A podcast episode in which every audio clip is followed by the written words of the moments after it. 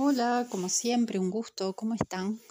Bueno, para seguir reflexionando, eh, me crucé con un librito que ya lo había visto hace un tiempo y ahora dije, ah, qué lindo para planteárselos a ustedes y seguir reflexionando. Eh, se trata de Don Miguel Ruiz, mexicano, que tiene un libro que se llama, entre otros que ha escrito, Los Cuatro Acuerdos. Ah, me resulta muy interesante para traerlo a nuestro día a día, a eso de encontrar el bienestar, qué nos pasa con lo que nos sucede, cómo hacemos, nos damos cuenta. Y bueno, y hay unas letras que él ha escrito que se las traslado, que dice, las palabras son la herramienta más poderosa que tienes como ser humano, pero son como una espada de doble filo. Pueden crear el sueño más bello o destruir todo lo que te rodea. ¿Cuántas veces ha sucedido, no? Que uno a veces en la vorágine de la carrera diaria puede llegar a decir algo que sale, sale así como este, automáticamente y después uno da un pequeño como retroceso y dice, uy, tendría que haberlo dicho de otra manera o tal vez no haberlo dicho. Entonces es cierto, eso es lo que nos hace reflexionar y qué nos pasa cuando realmente eh, llegamos a lastimar a una persona. Ahora, el lastimar o no a una persona también depende de las historias de uno y de los otros. De aquello que en alguna vuelta les comentaba como de pararnos en la vereda de enfrente y mirar la situación con determinada distancia. Porque ahí les llevo a contar que a veces cuando dice me grita o me hace o es a mí a que le pasa esto. En realidad no lo es así. Es como yo lo vivo. Porque una persona puede estar gritando, pero yo no entender como que a mí me está gritando. Esa persona grita, pero no tiene por qué ser a mí. Hay historias, hay situaciones, hay condicionantes, hay entorno, hay presiones, hay carreras que no justifico, como siempre digo, pero que hacen que la persona a veces no se esté dando cuenta de qué es lo que está diciendo o haciendo y cómo puede llegar a afectar a otro. Entonces, también está bueno este, completar esta introducción con las palabras que escribe este señor que dice, ser impecable con tus palabras significa utilizar tu energía correctamente en la dirección de la verdad y del amor por ti mismo. Ahí voy al respeto y al darme cuenta. Si yo me amo, si yo me atiendo, yo estoy en una pequeña pausa que me hago dar cuenta de que realmente es lo que estoy necesitando para mi mayor bien y por lo tanto para el bien de todo el entorno. Entonces en este librito de los cuatro acuerdos, digo librito porque es pequeño pero muy contundente, habla no solamente de ser impecable con las palabras, sino también tomarlo como que nada es personal, no es a mí. Son situaciones que está bueno poder poner un pasito hacia el costado y mirar con cierta distancia. Entonces, esto me lleva también a no suponer.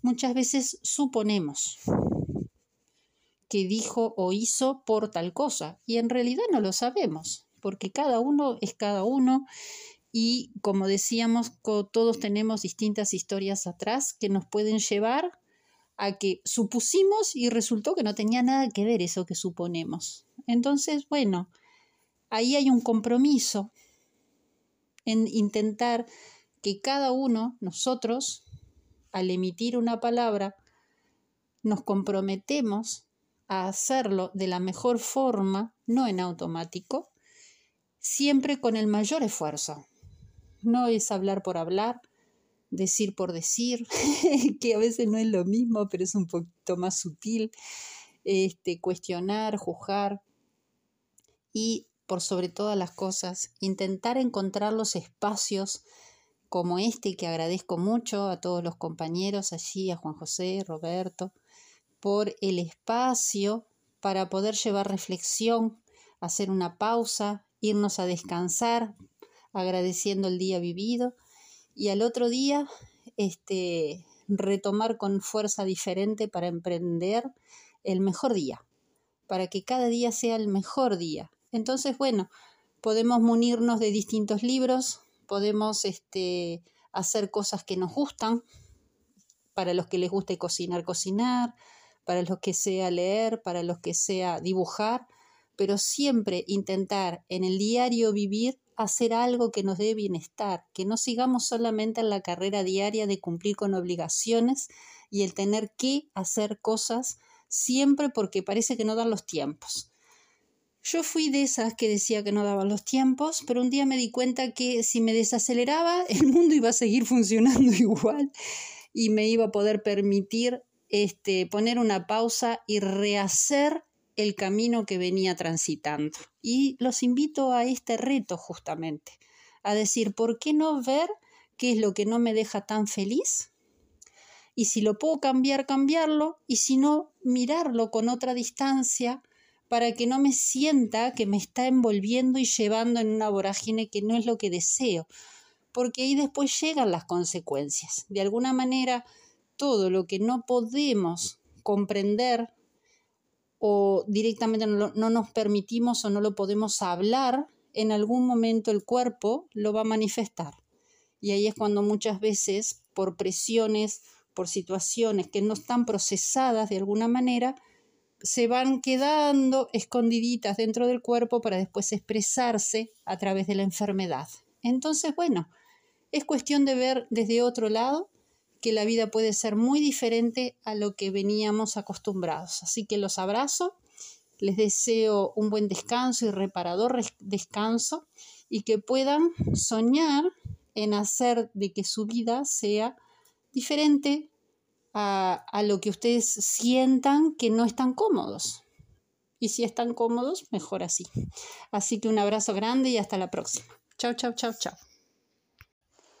Hola, ¿qué tal? Bueno, un gusto como siempre, retomando el tema de reflexiones. Y me llevan a mí siempre a reflexionar. ¿Y para qué hacemos esta columna? Y estuvimos hablando de por qué nos enfermamos, que no es necesario, qué hacemos con lo que nos pasa y cómo nos podemos ayudar, para qué, para qué estamos haciendo todo esto, para qué difundimos, para qué intentamos ver desde distintos ángulos las situaciones que vamos viviendo día a día. Y ya lo hemos comentado de llegar a la noche y poder darnos cuenta qué tal estuvo nuestro día y de alguna manera eh, agradecer lo que sí pudimos y lo que no pudimos hacer. Entonces, bueno, ahora los llevo un poquito como introducción y presentación del trabajo que yo hago asiduamente aquí en el consultorio, en la farmacia de Dios, como también se llama, o farmacia natural, para quienes hemos elegido estar sanos y acompañarnos eventualmente, si fuera así de necesario, con plantitas. Esto para nada quiere decir que alguien desista de, su tratamiento médico y se debe de ir al médico. Para eso estudiaron todo el tiempo que estudiaron, para tener con unas maquinarias brutales este, diagnósticos precisos. Pero con un diagnóstico preciso es muy importante colaborar con el médico en la parte de que no solamente trabajamos lo físico, sino trabajamos lo emocional, lo espiritual, y todos nuestros campos energéticos. Quiero llegar a ese sentir de que una cosa no está aislada de la otra. Entonces, algo que me parece muy importante de mencionar es las plantas que nosotros podemos utilizar como este, infusiones, las llamadas tisanas, que es hacernos un tecito, volcar el agua hirviendo, caliente, sobre algún yuyito y, tomarlo, que es lo mismo, entre comillas, como digo yo, de los, de, los tés que se venden este, envasados en sus bolsitas. Yo siempre me parece sentir que lo natural es natural y que no quiere decir que esos tés no hayan algunos que sean maravillosos y deliciosos, sino que creo que también se puede jugar uno mismo, ir haciéndose sus bolsitas de té. Ahora vamos a llegar a la época de la primavera, donde podemos recoger muchas flores y se pueden ir haciendo algunas bolsitas de té para disfrutar. Yo me acuerdo que de niña mi mamá eh, hacía té con pétalos de rosa, con pétalos de jazmín, y yo disfrutaba que hasta hoy creo sentir ese aroma este, en mi entorno. Tenemos canela, tenemos vainillas, tenemos muchos, muchos aromas para ir armando nuestro té y disfrutar el, el, el como meternos en tema para salir un poco de ese automatismo que nos va a dar bienestar. ¿Se acuerdan que siempre hemos hablado en los audios de encontrar el bienestar? Y ese bienestar cada uno lo tiene que buscar en lo que le guste hacer. Hay personas que les gusta la carpintería y por ahí disfruta de cortar la madera y sentir el perfume de la madera. Quiero mencionar con esto que todos tenemos distintas afinidades, unos más visuales, otros auditivos, a través de la música, otros a, través de los olores. Entonces vuelvo a la farmacia natural porque lo que nosotros comemos para alimentarnos también tiene una gran base en plantas. Y cuando nos dicen comer natural, orgánico, es cierto que las épocas van cambiando, pero podemos, cuando podemos elegir dónde comprar, donde nosotros sintamos eso de desarrollar cada vez más la percepción para hacer de que cada día sea el mejor día, de cuando estamos delante de la fruta, naturalmente vamos a lo que nos parece que está más fresco, que, que, que nos presenta como más vida, está brillando, está como orgullosa esa planta. Y en realidad es lo que nosotros eh, nos incorporamos a nuestro cuerpo amorosamente, no solamente nos alimenta el físico, sino también que nos permite disfrutar de nuestros sentidos. Ese disfrute de comprar la lechuga que vemos más feliz, con ganas de compartirnos, y de la fruta que también nos hace sentir cómodos y, muchas veces cuando volvemos de, hacer esta, esta, tarea de recoger los alimentos, decir, ay, qué lindo lo que conseguí para comer y bueno, esa, esa pausa que parece tan tonta nos va sumando en el día a día, no comer siempre envasado, eh, en realidad intentar procesar los alimentos y si podemos cocinar con los más chicos de la casa o con quienes estén, hasta incluso volver a compartirnos recetas y comiditas ricas con los vecinos. ¿Qué dice? Es re lindo. Yo tuve esa época de, de, decir, bueno, yo me ocupo de esto, tú te ocupas de la otra y nos acompañamos. Hacíamos tipo cooperativa cuando tenemos hijos chicos de, poder hacer entre varios y ayudarnos y, intentar salir de ese automatismo. Entonces, hablando de la infusión, volvemos a la infusión, pero también tenemos la decocción, que es cuando nosotros hervimos en agua determinado tiempo, determinados, valga la redundancia, yuyitos o flores o raíces para conseguir también ese líquido que se obtuvo de todo lo que puede darnos esa planta. Lo que yo trabajo en particular son gotas paracelsianas del doctor Paracelso, que tienen una cualidad mágica para mi gusto, que cuando reúno varias tinturas de plantas es otra cosa, es, otra, es otro tipo de, de obtener el mayor rendimiento de la planta. Se, mm, entre ellas yo hago las tinturas por separado de, las plantas, pero después se reúnen, se genera una sinergia que se potencian. Entonces uno frente a una situación, por ejemplo, de, de, inflamación, este, se juntan muchas plantitas para esa inflamación. Y una cosa que los invito a que miren en el entorno, a mí me resultó muy curioso porque lo he estado observando realmente para conversarlo con ustedes y para prestar atención. Esto no es de ahora, ha sido de mucho tiempo, pero ahora lo vuelvo a verificar, por eso lo traigo para contarles que en las casas generalmente crecen los yuyos, las plantas silvestres, como por ejemplo la malva, este, porque en la familia alguien la necesita.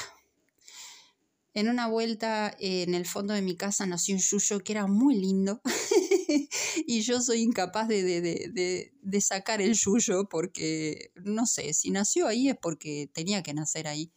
Entonces miré en una aplicación de, plantas en el celular de qué yuyo se trataba y me hizo reír mucho porque era el yuyo para tener paciencia. Paciencia salió. El yuyito se llamaba paciencia y yo lo adopté como que necesitaba tener paciencia justamente en esos momentos. Entonces por eso me río, porque cuando tenemos malva natural en, en la casa seguramente sea necesario tomar tecitos de malva. Este, por algún tiempo sirve no solo para la digestión, sino como desinflamante, este, como emenagoga para la pancita este, de las mujeres, este, también para las hemorroides, como baños de asiento, eh, también hasta cuando duele una muela se puede masticar, se puede este, hacer una maceración. Hay muchas cosas que se pueden hacer con un yuyito y es una planta silvestre. Entonces, estar atento un poco a todo eso y bueno, y acompañándose con el diagnóstico preciso se pueden hacer este, decodificación de enfermedades para entender por qué nos pasa lo que nos pasa y empezar una nueva etapa en la vida porque de eso se trata.